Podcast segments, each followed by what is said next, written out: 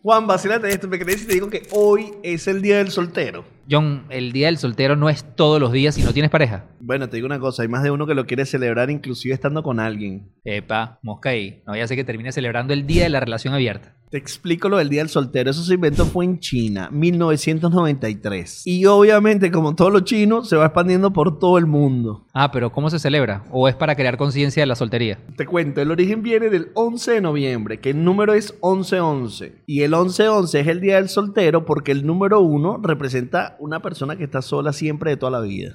Ajá, ya va. Pero si es 11-11, son cuatro individuos. Tú me estás hablando de poliamor, ¿vale? Juan, no me compliques. Yo no te estoy diciendo por qué salió eso. Yo te estoy echando el cuento. Yo no lo inventé. El tema es que hay un día y se puede celebrar de dos formas. La primera es salir con tus amigos a ver si dejas de celebrar ese día y te consigues a alguien. Y la otra forma es que te vayas de tiendas para comprarte un regalito a ti mismo porque estás solterito y tú mismo te consientes. Ah, es como San Valentín.